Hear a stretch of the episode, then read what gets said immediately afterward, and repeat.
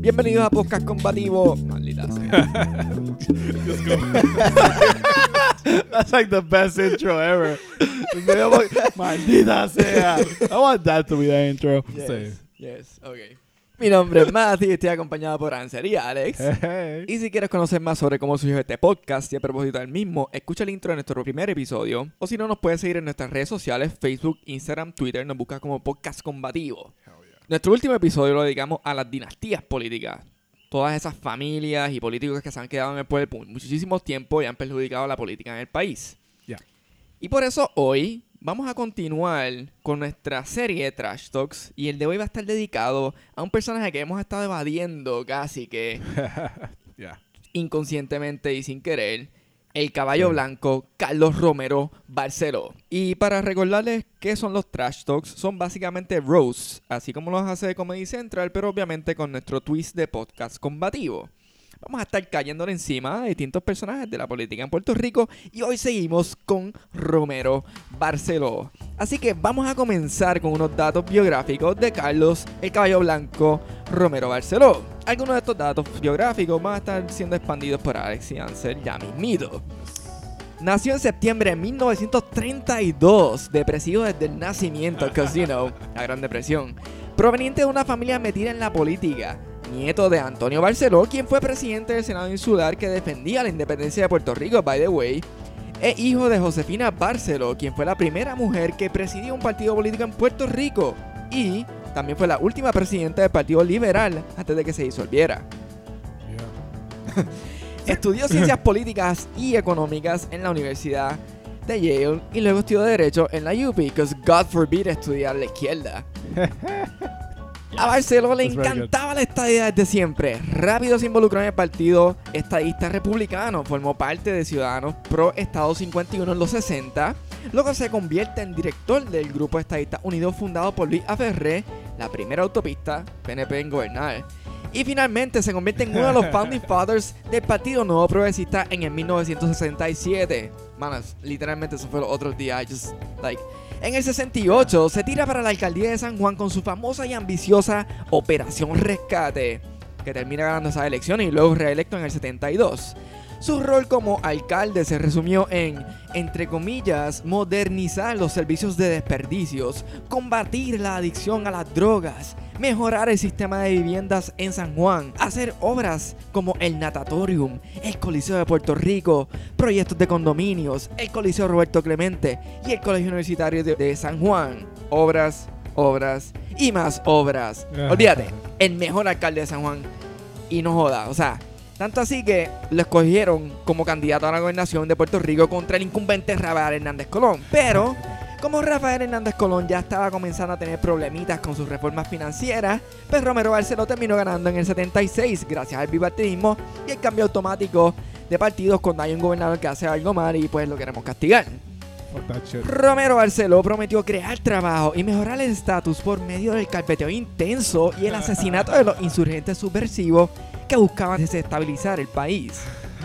En el 80 fue reelecto, pero something was fishy about it, así que hizo un recuento papeleta a papeleta, supuestamente, by the way. Y ese proceso duró hasta diciembre y termina ganando Barceló, cause fuck el PPD y arriba la estadidad.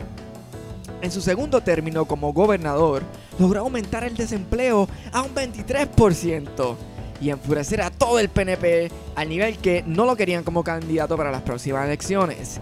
Pierde las elecciones del 84, pero para él eso no es una derrota, solo una pérdida electoral. But hey, por lo menos pudo hacer el túnel Minillas, el Centro de Bellas Artes de la autopista Luis Aferré y la Administración de Asuntos Federales de Puerto Rico. Ya para los finales de los 80 volvió a ser presidente del PNP, pero ellos estaban cansados ya del caballo blanco y pusieron a Papi Rosselló a traer la estadidad a Puerto Rico. Fue comisionado residente cuando Rosselló ganó en el 92 y luego en los 2000 Aníbal Acevedo Vilá y Luis Fultoño le volvieron a pasar por encima en las elecciones. Lo más importante que pasó en el 2000 fue cuando Raymond Molina le metió un par de puños que lo dejaron en el hospital. Uh-wee. De caballo blanco a pony gris, Romero Barceló está en sus 80 y sigue buscando la igualdad política para todos los puertorriqueños como ciudadanos estadounidenses. Porque la estadidad es la tierra prometida. Ah, y se me olvidó comentar que él escribió un libro por ahí, pero ¿quién carajo lee libros sobre el PNP? Nadie. Like, nadie lee libros escritos por el PNP. Persona. Amazing. That's very good. Aparte de todo lo que Mateo mencionó de like, Romero Barceló y sus datos biográficos, o sea, quiero establecer que Romero Barceló es el estadista ejemplar. O sea, no solamente es literalmente los padres fundadores del PNP. O sea, Yeah. este, en las palabras de un profesor mío de bachillerato, este es el estadista que literalmente vive su vida pensando que todo el Congreso y el presidente de los Estados Unidos se acuestan a dormir y tienen problemas durmiendo y cuando por fin se duermen y se despiertan, están pensando en todo momento cómo yo puedo ayudar a Puerto Rico. la, la gente de Puerto Rico Yeah. me necesita, yo estoy aquí por ellos. Y cuando se levantan, lo primero que piensan, dicen, hoy, hoy es el día que voy a ayudar a Puerto Rico. Like, esto es literalmente lo que él, él vive en esta burbuja pensando esto. Karen, cancel my, cancel my evening. O sea, ¿Tú sabes qué es lo gracioso? Que ni siquiera los gobernadores en Puerto Rico piensan de esa forma. Exacto, eh, ya, definitivamente. O sea, y, y si no me creen con lo que estoy diciendo, el PNP aprobó el, el- en el- un momento hace, creo que fue va un año más o menos, a- gracias a Romero Barceló específicamente, una moción de él, presentada por él, convencida por él, vendida por él y aprobada por todo el mundo en el Oh, PNP, wow. donde solamente los miembros del PNP están autorizados a votar en las primarias este del, de la presidencia gringa por el por el candidato que diga que respalda la estadidad para Puerto Rico. Fuck is that? What the Es- fuck eso, is eso- that? Yeah. eso es un excelente ejemplo de la democracia, tú sabes. Te le prohibimos a todo el mundo votar por cualquier persona que no sea e- X persona. Y en este caso, by the way, en este cuatrenio, este round de primaria, literalmente están obligados a votar por Bloomberg, entre comillas. Y yo conozco personas de PNP que literalmente están defendiendo esa decisión. Y se estaban quejando el otro día Yeah. de que lo estaban criticando por estar respaldando a Bloomberg, a besar eso mismo. Y su razonamiento era el mismo de Juan Roberto. Es que es la mejor esperanza para Puerto Rico. La tierra Like, prometida. No. ¿Tú sabes que yo les diría a los PNP? Si ellos quieren vivir en un país donde una persona en, en la política les, les dice al pueblo cómo tienen que votar, que se vayan para Cuba o Venezuela. How dare you? They're right. Lo, lo- lo triste es que ellos actually tienen elecciones democráticas, excepto por sí. la presidencia. Pero como ya sabemos, y esto es un punto, no sé, este, lo hemos mencionado anteriormente, lo mencioné ah, tan recientemente como yo creo hace una semana o dos semanas atrás. Este, bueno, un episodio de episodio atrás. Este, Puerto Rico está políticamente bajo lo que se conoce nuestra relación de Estados con Estados Unidos. Está contenida, escrita, explicada, detallada en dos lugares. Los o sea, los casos insulares los estoy agrupando, son como seis casos, pero los casos insulares son los que aclaran todos los detalles y establecen donde verdaderamente está el poder de político de Puerto Rico y de donde sale el ELA. Se llaman los poderes plenarios del Congreso. No los poderes plenarios del fucking presidente. Como hemos dicho anteriormente, el presidente hace, like, tiene un- la opinión del presidente tiene un soberano carajo Yeah, que ver con la estadidad para Puerto Rico. El presidente puede decir 100%, like, yo voy a darle la estadidad a Puerto Rico el día siguiente y el- los estadistas se lo van a creer, pero ah, no quiero decirle a los estadistas que son bien morones, pero están siendo bien morones porque la Constitución Sí. establece bien claramente que quien único puede introducir Estado a la Unión es el Congreso Yeah. con la, la aprobación del presidente, sí, pero la decisión no es, no es que el presidente dice vamos a hacer un Estado y tú eres un Estado, no, el, GB. el Congreso dice va a ser Estado y el presidente dice ok. En todo caso, like, at best, lo que puede significar es que si el Congreso pasa una medida para, para, para que Puerto Rico sea Estado, el presidente lo va a, pro- lo va a aprobar. Exacto. Por si es que no está obligación. mintiendo. si es que no está solamente buscando votos. No, y, y a tal point realmente es más una formalidad que nada. Pero es necesario también. Como que, Sí, sí, o sea, una sí. necesidad. simbólico, es Pero, simbólico. a- a- exacto, históricamente, once you get a la, a la que llegaste a ese punto, es más un formalismo que nada. O sea, it's expected of you. Eres expresidente del PNP, exgobernador. No sé si le estoy, si estoy dándole demasiada fe al pensar que el exgobernador, expresidente del PNP, básicamente fundador, uno de los fundadores del Partido No Progresista, Yeah. debería entender cómo funciona nuestra relación colonial con la metrópoli, Ex ah, comisionado comisionado residente. residente, Yeah. Cómo funciona nuestra relación Escribió un política libro. y cómo funciona el, funcionamiento básico de nuestra metrópoli y de nuestra relación y de quién tiene el poder en nuestra relación. Pero aparentemente eso es esperar demasiado del Partido No Progresista, específicamente de él. Especialmente cuando él es la persona que um, tan reciente como la reforma laboral pasada. Ah, literalmente, ok, voy a decir por qué Homero Barceló nos acordamos de la caja porque está vivo más allá de Maravilla. Porque Ah, vamos We will never forget about that. Porque No. cada, como cada tres años, alguien dice, estamos ganando un cojonal de chavo en proteger al pendejo de Homero Barceló y al Hernández Colón, aunque ya se murió. Pues ellos dos aparecían juntos, como cada tres, cuatro años, decían como que, like, ah, hay que cogernos chavos, estamos gastando como 200 mil dólares anuales en estos dos pendejos que a nadie les interesa y que realmente no aportan a nada para Puerto Rico y que no aportaron a nada en ningún momento a Puerto Rico. O se hicieron obra. Esa, ah, bueno, eso es cierto, siempre, siempre obra. Acuérdate Pues de ellos obra. dos aparecen y gritando, es un derecho adquirido. En todo momento. that was a very good impression. Yeah. Wow, eso es como se está muriendo en todo momento, básicamente. A mí, Hernández Colón ya lo hizo, pero Homero va por el mismo camino. sí. O sea, él siempre... Y la mejor parte de esto es que tan reciente como cuando entró la Junta contra el Fiscal... Like, Homero Barceló le peleó a la Junta contra el Fiscal. Oh shit. No se lo compró. Y, lo- y a, y a los recortes y a la reforma laboral de Higgy. No te creo. Literalmente, porque esto es mi derecho adquirido a tener una escolta. Lo triste todavía es que el Tribunal Supremo dijo que sí, es un si- derecho adquirido, Ni pero lo hizo por la estadidad. Ya, la mejor parte es que ese derecho adquirido fue adquirido por una ley que se dejó, by the way, ningún gobernador a partir de Hickey, aunque Hickey ya no cualificaba para ¿Quién es la ese? escolta dentro de todo. He who shall not be named. Como quiera, se había modificado la ley para que no la aplicara. Yeah. Y como quiera, ellos siguen peleando con la misma estupidez de "Eh, un derecho adquirido. Pero es feliz de la vida. El, el Supremo permitió que dejocaran un cojonal de leyes laborales. Sure, why not? Pero a, a Homero Barcelona le toca eso corta. Bueno, el tipo lleva toda su vida peleando por la estadidad, ¿ok? Algo Ajá, tiene que sí, porque ganarse. él, él se, es que, ¿sabes cuál es la realidad? ¿Sabes cuál es la realidad? ¿Cuál es la realidad? Y adelantando hay que hacer un poquito microscópicamente entrando al territorio de lo que se va a discutir ahorita. Eh, Alex. como él sabe Ajá. este lo que es el per- lo que es llevar a cabo persecución política, él tiene una Wow. perse de que se lo van a hacer a él. Sí. Él es el Eh, experto el pillo juzga por su condición. Eso mismo te decirle, una, es una perse un poquito sospechosa. Como que yo esperaría si que ayer alguien vaya a tener un, a hacer una uh, getalía, ¿es que se dice en español? Eh, Voy a decir venganza, por no decir venganza. En, re- en retaliation. Si alguien, yo espero que alguien me haga retaliation o quiera una venganza contra mí, es porque algo hice. Que la última vez que le Ah. dieron un puño del ojo y le rompieron la cara, eso fue dándole un ángel. Él, él nunca ha hecho absolutamente nada para merecerse un puño. Ah, yo no sé qué tú hablas. Ajá, exacto. o sea, él es Oh, un ángel. dime, dime qué, qué él hizo. Él no ha hecho absolutamente nada mal en su vida. En ningún momento en las elecciones del 80 se fue a la luz y cuando regresó de repente estaba ganando, por lo cual obligó a que hubiese un recuento Él- manual él- mágicamente. Él contó, Yeah. él personalmente contó papelito por papelito. Básicamente, él Con un- su único ojo. Tiene un ojo solamente. ¿Verdad? En esos ¿Tú momentos. sabes, que, tú sabes que la mejor parte de todo esto, a pesar de que lleva básicamente más de basically 30 años peleando por su fucking escolta de mierda que tenemos que pagar el pueblo de Puerto Rico para un carajo, literalmente cuando digo para un carajo, es un carajo porque le fucking partieron la cara teniendo una escolta. Amazing. De hecho, es un carajo porque tú y yo no lo encontramos en un ascensor Ya, en, en, en, en Popular Center. ya. Él estaba solo. Ya, literalmente, su escolta estaba abajo, actually. Es que la realidad es que la presencia, o sea, Homero es tan mierda de persona que estar en ese ascensor con él por like 10 pisos legítimamente me hizo sentir enfermo y sucio. Like, yo sé que la otra vez, like, hace como 10 episodios atrás dije- dijimos cuando Lo pasó, dijimos este mismo eh, comentario, pero no estoy exagerando, no estoy siendo dramático. Yo legítimamente me sentía enfermo y like estresado.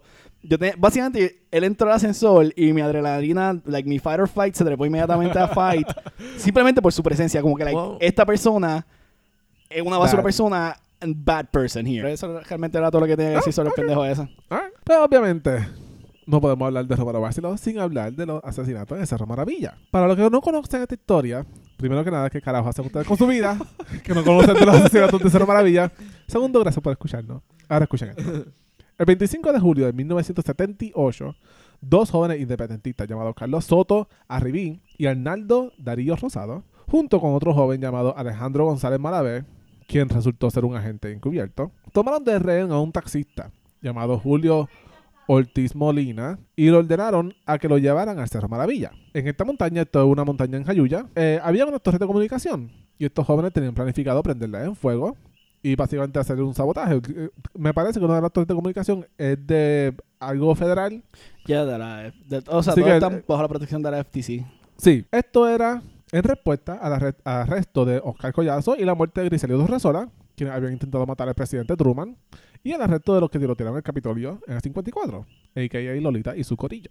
Los policías, al tener al, a Alejandro González Malavé de encubierto, obviamente conocían de este plan y los estaban esperando. Le hicieron una emboscada donde mueren los dos independentistas y sale herido González Malavé. Hmm, interesting. Luego de los actos, literalmente el otro día, Romero Barceló sale y dice que estos policías son unos héroes que actuaron en defensa propia contra unos terroristas. Esto es bien importante porque todavía no se había comenzado a investigar. Esto, eso ocurrió la noche antes o el día antes. How would he know? Y él rápido sale estableciendo la conclusión. Entonces sale el testimonio del taxista que llevó a estos jóvenes a Cerro Maravilla, el pobre Julio Ortiz Molina, quien dijo que se había escondido debajo del tablero de su taxi tan pronto escuchó tiros.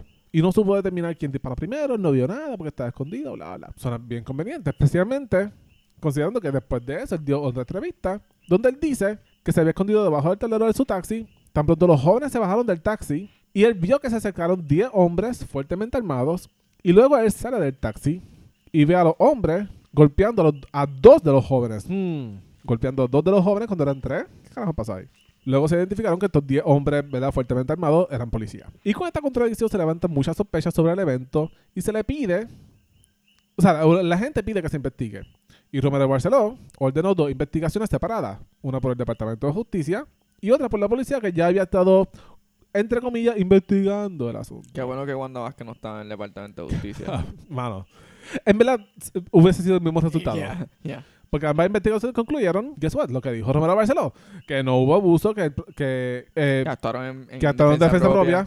Y, o sea, básicamente co- cogiendo como que lo que ya Romero Barceló había concluido y lo, y lo aplicaron. Los reafirmaron. Lo reafirmaron, exacto. Y luego se hicieron investi- dos investigaciones adicionales independientes por el Departamento de Justicia Federal y el FBI. Y concluyeron lo mismo. Y pues así siguió la vida. En el 80 vuelve a ganar. Esto, esto fue en el 78, ¿verdad? Fue lo que yo dije, sí, 78. Me- a, a veces yo pienso que fue el 79, pero, pero es que, whatever. Soy un ser humano, me confundo. fue el 78. En el 80 vuelve a ganar Romero Barceló, pero el PPD gana control de la legislatura. Y la Asamblea Legisla- Legislativa decide comenzar una segunda investigación en el 81. En esta segunda investigación testifica un policía llamado Miguel Cartagena Flores. Él dice que varias horas antes del incidente, el coronel Ángel Pérez Casilla le dijo a él y a otros oficiales, quote, estos terroristas no deben bajar de la montaña con vida. God damn. Ya, antes del incidente, que, que conste. Claro. Este, luego Cartagena, que es quien está testificando, cuenta que llegó a Cerro Maravilla, vio a cuatro policías apuntando con sus armas a dos de los jóvenes, quienes estaban arrodillados en el piso. Cartagena se voltea y escucha cinco tiros, cinco disparos. Ok.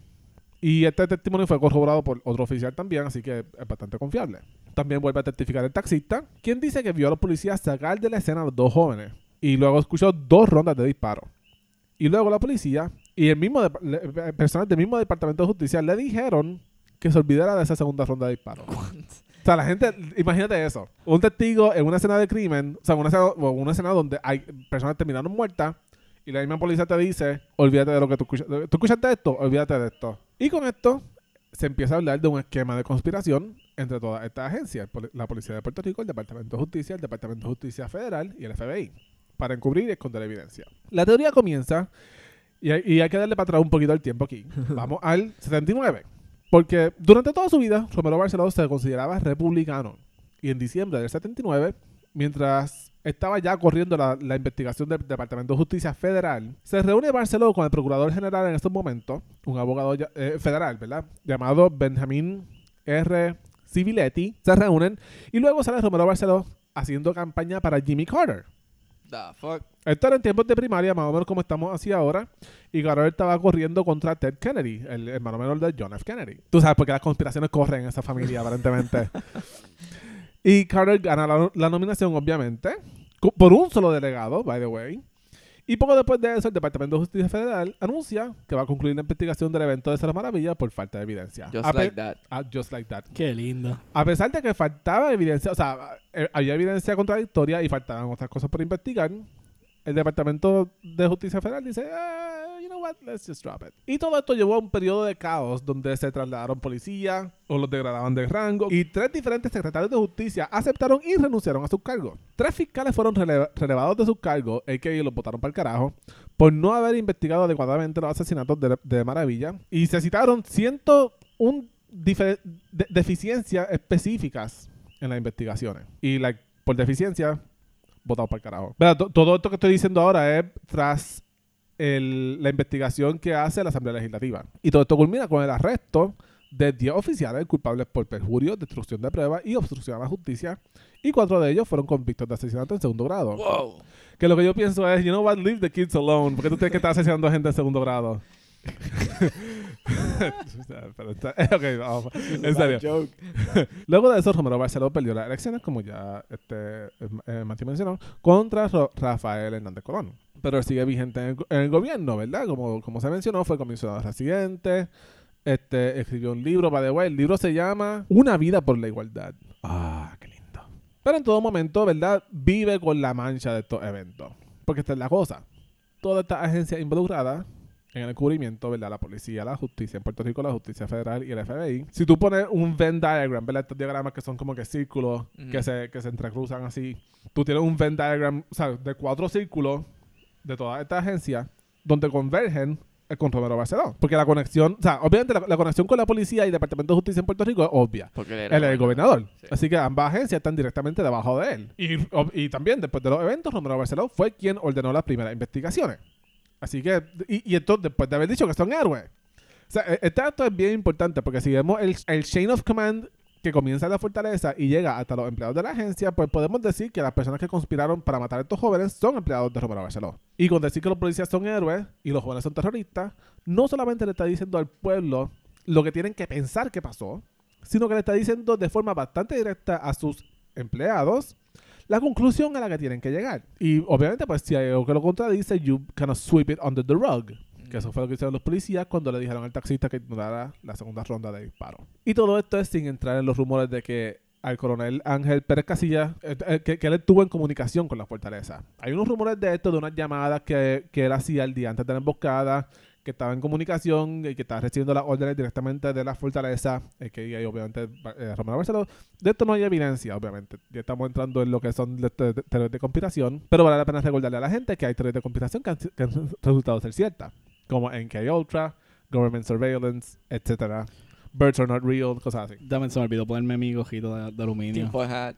Y like, that's where it stands. Romero Barceló se defiende de, de toda esta acus- acusación y, y su defensa va desde decir que no hay evidencia en su contra a decir la madre, la madre fue quien los mató. Cuando le preguntan sobre, sobre Arnaldo Darío Rosado y, Mano, y Carlos esa, Sosa esa Piqué. frase de que no hay evidencia en su contra. Who would say? O sea, an innocent person doesn't say that. Sí, Una perso- es, literalmente una persona Nadie. normal no va a decir como like, ah, es que no hay evidencia en contra mía. Si Como Sí. tú like, no eres culpable, tú no tienes por qué decir eso. exacto. la que él, OJ, este, Hay- hay eh, ¿cómo se llama esta muchísimas- la tipa esta de Florida? Este, Ah, este, Casey Anthony. Casey Anthony, ya. O sea, hay muchísimas maneras de decir yo soy inocente. Ah, Literalmente incluyendo a la protegida constitucionalmente de no voy a opinar. Exacto. Yeah.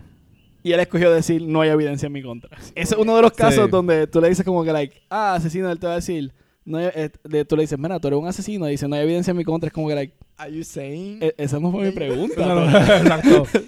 no, Thanks, no, esa no es mi pregunta, pero Este, Ok. Y para añ- añadirle un toque más, como que un, le- un second layer de conspiracy. Hay una hay también una conspiración, esto de nuevo, no hay prueba, pero se rumora, se, rumora, se dice así entre, entre la gente que, que conoce, ¿verdad? De, de este evento, que quizás hasta, conocían personalmente a, a la persona Arnaldo Darío Rosado y, y Carlos Soto Arribí, que Alejandro González Malavé, que la gente encubierto, que él fue el que empujó a que se hiciera ese plan.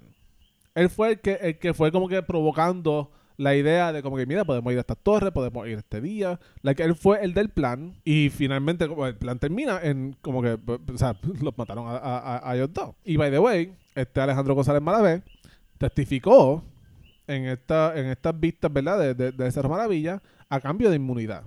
Come on. Y poco después, como dos meses después, de que se bueno fue, fue, el- en el 86 pero me parece que fue después de que se pues, él como que se le acusó de algo y salió inocente Ahí me pierdo los, los detalles pero en el 86 fue asesinado al frente de la casa de su madre La madre que nos mató. la madre la madre este la madre salió herida actually Ah, damn. este I feel bad. ya. este salió un grupo llamado Organización de Voluntarios por la Revolución Puertorriqueña. Este, que son afiliados a la FAN y un grupo, ¿verdad? Como que fueron un terrorista de Puerto Rico. Ellos tomaron, like, crédito por esto, la que ellos dijeron que fueron ellos y que iban a matar a todas las personas envueltas o involucradas en, en los eventos de Cerro Maravilla. Que, de ser cierto, es la razón por la cual Romero Barceló sigue tan Perseado. per- perseado y luchando por, por ser corta. I mean, But then again, esa, eh, esa- no hay evidencia en su contra. Pero No Sí, no, su no en su contra, pero él como quiera puede pensar, esta gente me quiere matar, este, a pesar de que esta gente lo más seguro ya no existe. Pues yo dudo que, aunque, se- aunque sería extremadamente cool, pero yo dudo que salga este Oscar, este, ay Dios mío, se me olvidó su López. apellido. Oscar López, gracias, se me fue. el- eh, Hereje. I'm sorry. Menos tres puntos de independencia. Oscar López eh, eh, matando a, a Romero Barceló. Legítimamente yo quiero verlos pelear. The Fisticuffs, plot twist. yeah. Como que the plot twist of the decade. Pero yo, yo digo, ¿verdad? Como que de ser cierto esto, porque, o sea, estas organizaciones es más o menos así como, como ISIS, que, que, o sea, cogen crédito de cosas que ocurrieron. Y a pesar de, de que no fueron ellos, ellos van a decir que fueron ellos porque, porque como quiera va como que a la par con su mensaje y quieren causar miedo. Obviamente, pues son organizaciones o ya. quieren causar miedo. Este, y también quiero acla- aclarar, si tú eres un fotuto que estás escuchando esto y tú piensas, bueno, pues esto- estos jóvenes independentistas, sino que, que los maten, pues porque van para allá a prenderle fuego a las torres. Like, first of all, Fuck you. fuck you. Second of all, eh, Yes. aquí en Puerto Rico tenemos dos cosas. Una, presunción de inocencia. Y la segunda, el debido proceso de ley. Exacto. Y los policías no pueden simplemente ser, like, judge, uh, Los jur- policías jury no and pueden estar mandando a dormir a la. Constitución a las 11 de la noche. Exacto. Exacto. Como que, Y eh, tampoco ellos- matando gente. Ellos no son judge, jury and executioners que pueden cogerte en un acto y simplemente dispararte porque les dio Eso la gana. solamente lo puede hacer Dread, interpretado por. Sylvester Stallone o por Carl Urban, dependiendo de, tu generación. O en el caso de nuestra generación, por ambos. Ambos. Este, pues eso, como que, tú- como que, ah, para empezar, una vida humana no es equivalente a una torre.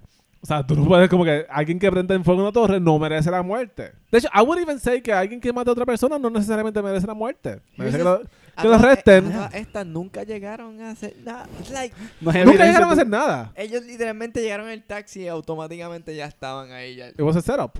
Ajá. Y, y con más razón, o sea, la policía teniendo el, el high ground, ¿verdad? Te- Teniendo the upper hand. Ellos saben que, que iban para allá.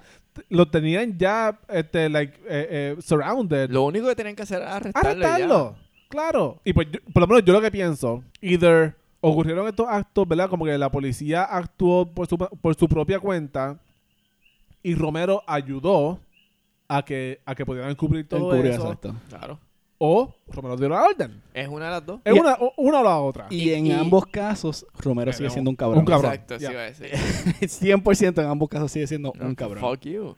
De hecho, si la segunda es cierta, si él dio la orden, That's even que, worse. that's even- obviamente that's even worse, no solamente porque, porque él dio la orden y murió gente, sino que los que salen perjudicados son los policías. Exacto, ya, sí, no, el tiro de la guagua a todo el mundo también. Exacto. De cualquier forma que tú lo mires, él no es una buena persona. Él no es, él no es buen político. En Él general, no, él no- él no es un buen ejemplo. La eres estadista, él no es un buen ejemplo para presentarle a los Estados Unidos y decir, por esto nosotros deberíamos ser Estado. So, para añadirle más leña a esta fucking fogata, Dímelo, dímelo. nuestro próximo episodio girará en torno exclusivamente al partido PNP. Cause why the fuck not? Bueno, Su historia, la plataforma y lo que ha hecho recientemente. Y con este episodio vamos a estar comenzando nuestro rumbo a los temas relacionados al año electoral, evaluando cada partido, cada candidato, etcétera, etcétera, etcétera. Así que pendientes en nuestras redes sociales y muchísimas gracias por escucharnos. You.